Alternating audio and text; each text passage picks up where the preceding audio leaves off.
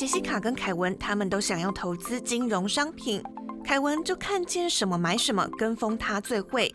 杰西卡收听主持人佑星的金融新观点，让专业的教他如何懂得理财风险。几年后，凯文没钱了，杰西卡钱滚钱，越来越有钱。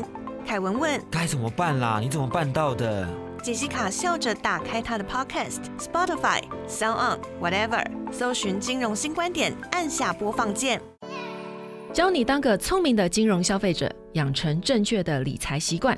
听右心的金融新观点，一起学习怎么守护自己的宝藏。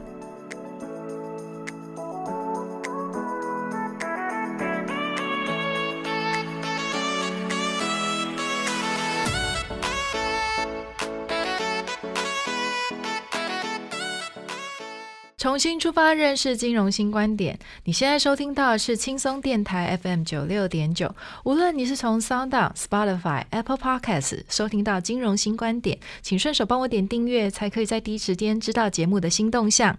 另外，本节目由轻松电台制作，每周六下午五点到六点，下载 APP Hi Channel，搜寻轻松电台，或是你调频到 FM 九六点九，基隆与部分大台北地区都可以收听到我的节目哦。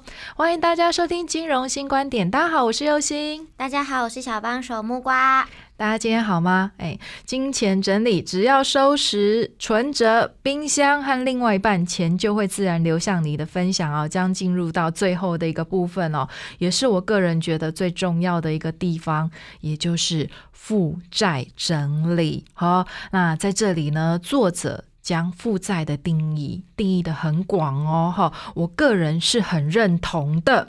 好，因为呀，只要是会减少资产配置流动性的项目，不管实质上是不是为资产，都应该要视作为负债。哈，这个部分是很重要的观念哦。那作者在书里面有这一段话，我觉得非常的贴切哦。我们请木瓜来读给大家听。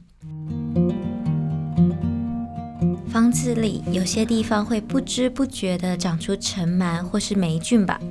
像是浴室里的抽风扇、空调的滤网、洗衣机里面，如果没有特别留意这些眼睛看不见的地方，就会疏于打扫，导致看不见的尘螨与霉菌在房子里面蔓延，危害我们的健康。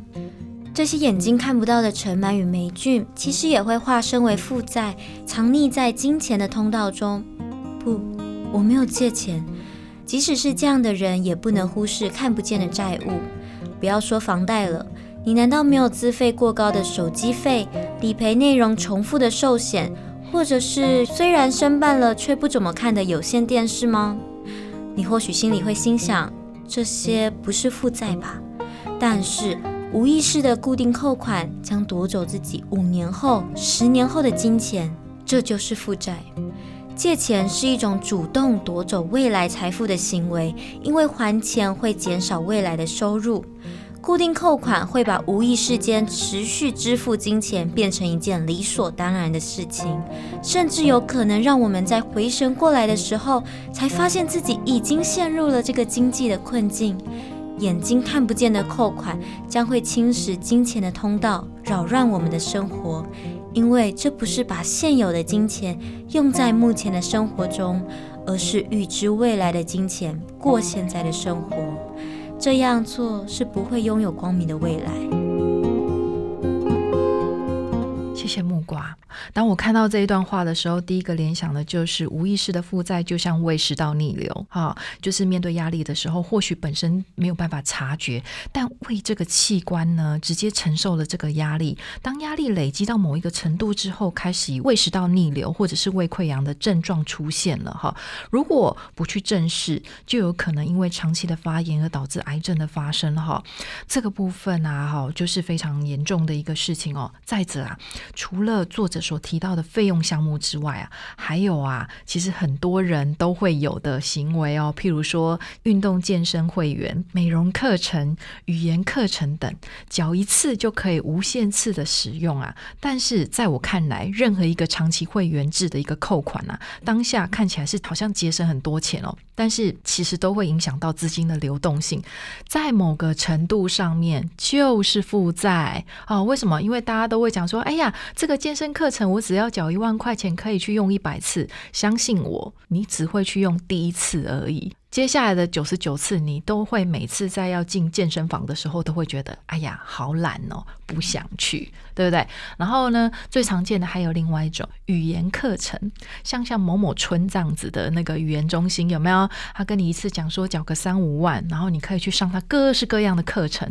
相信我。你只会去上第一次而已，之后呢，你就会三天晒网，两天捕鱼，哈，你永远都是在负债的状况之下在使用这些东西，哈。那所以呢，请各位检视一下，你的生活里面究竟有多少这样隐形而且看不见的负债哦？除了房贷、车贷、信贷跟卡债之外呢，还有什么？哈，这时候呢，我想跟大家讨论的其实是保险这个东西哦，因为我个人认为啊。台湾人的投保习惯真的是很差哦，很多人呢在购买保险的时候都以能不能赚钱作为一个标准哈，所以呢就买了非常多的生死和险哦，也就是大家口中所讲的储蓄险。但是就我本人看来哦，如果你没有买够一般的足够的保障，譬如说像寿险、医疗和伤害险这些东西哈，买太多的储蓄险对我来讲根本就是自杀行为。因为啊，买太多的储蓄险，你没有把足够的保障买足的话呢，其实如果在发生事情的时候呢，你没有办法从真正的保障里面去获得这些风险的分摊。譬如说啊，哈。生病的时候要住院，那这个部分是医疗险在承担的风险。可是如果你永远都只有买生死和险，就是这个储蓄险的话，那生病了，你是不是还是要从自己的钱拿出来呢？对不对？好，所以买太多的储蓄险根本就是没有用处的啊！好，对我来讲，因为保险是完全没有变现的弹性。好，而且啊，资金如果投入的话，没有持有到期的话，中途解约对大家来讲全部都是损失。就算有资金的急用，大家会讲说啊，那你可以用保单贷款啊。可是各位，这是贷款，你要付利息。对不对？而且这个利息是以一般的信用贷款跟其他的房贷来讲，是相对的高很多的。好，目前在台湾的保单利息的贷款大概是百分之六。非常高哦，哈！而且啊，你还要负担的一个风险哦，各位朋友们，哈！台湾目前的这个保单贷款这个部分，除了是六趴之外啊，哈，万一你缴不出保费来的话，哈，那其实缴不出保费还是会从这个保单价值准备金里面去扣的，哈。那万一你贷的钱出来太多了，然后呢，那它没有办法继续有效的话呢，那在发生事情的时候，可能你就没有保险的保障了。哦，所以这个是很严重的一个问题哦，哈。那而且啊，不还的话，还是要一直付利息呀，哈。这对我来讲都是一种双重扒皮呀，哈，得不偿失。各位一定要注意哦，哈。休息一下，我们稍后再回到金融新观点。您现在收听的是轻松广播电台，Chillax Radio。欢迎回到金融新观点。刚才我们提到啊，要让金钱通道顺畅，也要检视生活中看不见的负债哈。这些像是会员制的缴费啊，重复保障内容的保险呐，没怎么在看的这个 cable 电视月费呀，或者是健身房的月费等等哈，这些都会让我们的钱呐在不知不觉中消失哈。还有呢，已经缴了一段时间的贷款，是不是可以再重新整理，去寻找利率更低的银行来承接哈。这个都是可以去留意的哦，哈，不是说哦，我贷完了之后就一路要到底了哦。你其实可以帮你自己寻找更好的方式，哈，能够少付利息，当然就是要少付利息呀，哈。而且我相信很多银行会很愿意帮你做这样子的一个重新整理的，好，好。然后最后呢，作者有说要整理金钱的通道呢，最后一个就是自己的另外一半老公啦，哈。那大概作者觉得所有的女人的老公。都是让人很恼怒的猪队友啦，哈，所以遇上节俭的老公呢，可能还不是问题啊。万一老公也是个爱花钱的，那就不妙了，对不对？哈，那特别是老公如果有特殊习惯，譬如说收集物品的习惯，小从公仔大到名车，哈，据我所知，有不少人是钢弹迷，哈。那这个一收集下去，就不是一件轻松简单的事情，哈。除了烧钱之外呢？呢，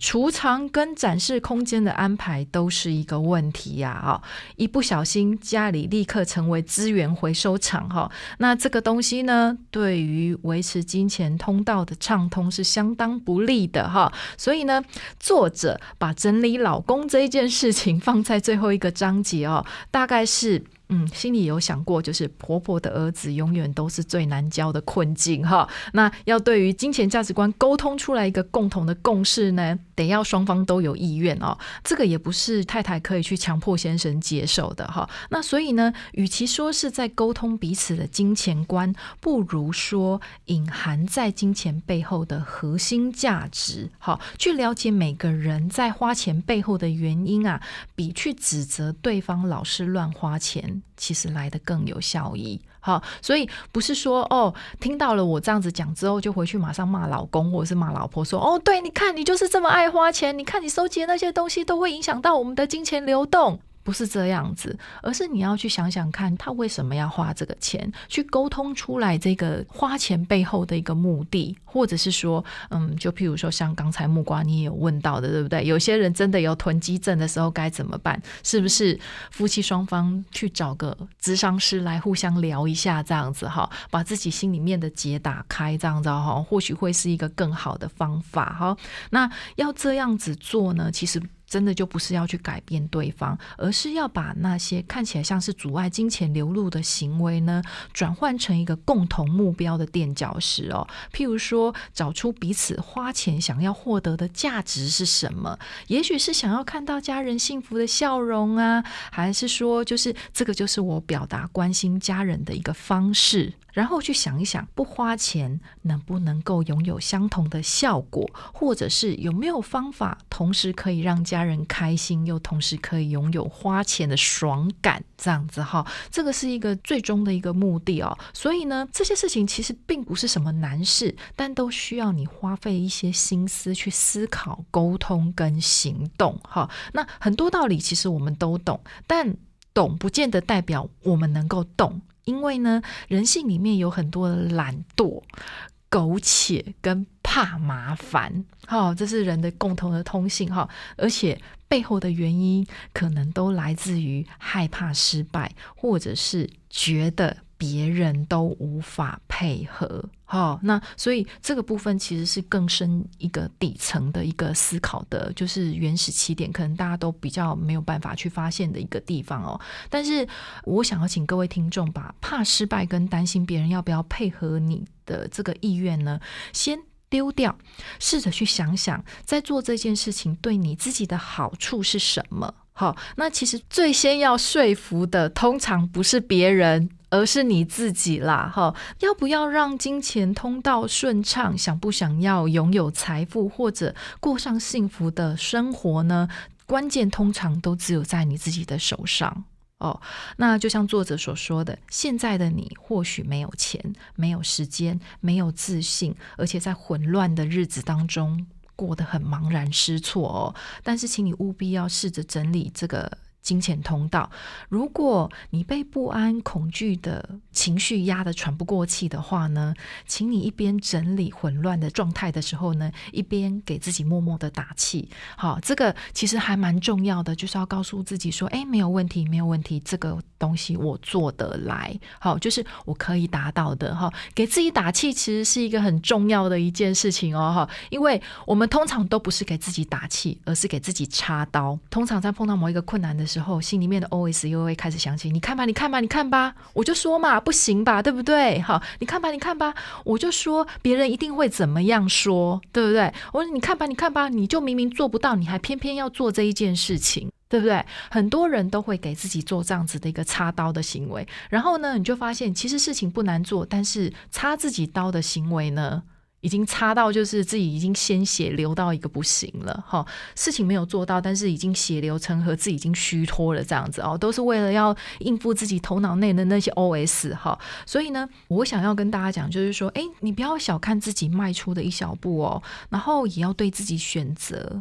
要有信心，好，就是要告诉自己，哎，我其实我做得到，然后不要一下子给自己定太大的目标。好，我们刚才讲，今天跟大家分享这样子的一本书，这个东西都是小事情。好，如果你没有办法整理自己的环境，或者是整理自己的老公，或者是整理其他的东西，那你钱包总可以吧？你每天都在拿，对不对？让他维持一个钱喜欢住的环境，这是你最基本能够做的。好，那我想啦，金钱整理的最终目标就是要活出自己的人生，因为啊，整理金钱就是整理人生。希望大家都可以哦。欢迎你跟右星一起重新出发，认识金融新观点。记得订阅本节目，你可以从 Sound、Apple Podcasts 还是 Spotify 收听到金融新观点。请跟着右星，从最细微的地方建立正确的金融观念及行为。另外，如果你是透过广播节目收听到右星我的节目，记得脸书搜寻轻松电台，并且按赞，随时追踪节目新动向。